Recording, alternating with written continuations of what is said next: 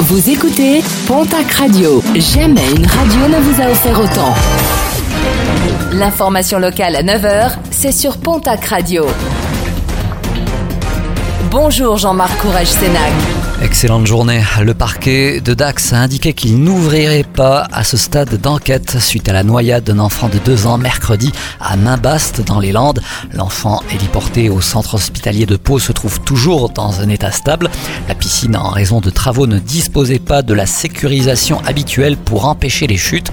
Pour cette raison, le parquet précise qu'aucun élément n'est de nature à imputer la responsabilité du drame à un adulte. 20 mois de prison ferme, verdict du tribunal correctionnel de Pau qui jugeait hier un automobiliste interpellé le 5 février dernier. Ce dernier, qui roulait ivre et sans permis, avait refusé de s'arrêter à un contrôle de gendarmerie à Chérotte. Dans sa fuite, il avait failli faucher trois piétons, des faits qu'il ne reconnaissait pas jusqu'à hier. La guerre en Ukraine a des répercussions en Béarn. Le groupe agroalimentaire Euralis vient de décider de suspendre ses activités sur place avec la fermeture de son site de production de semences de Tcherkassy, situé à 200 km de la capitale, Kiev. Une décision prise afin d'assurer la sécurité des équipes sur le terrain. Un rappel avec les contrôles routiers intensifiés ce week-end sur les routes qui mènent aux stations de ski des Pyrénées.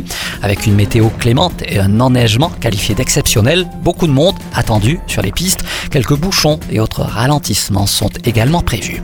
Le programme sportif de ce week-end avec en rugby la 19e journée de top 14 a noté le déplacement du Biarritz Olympique à Lyon.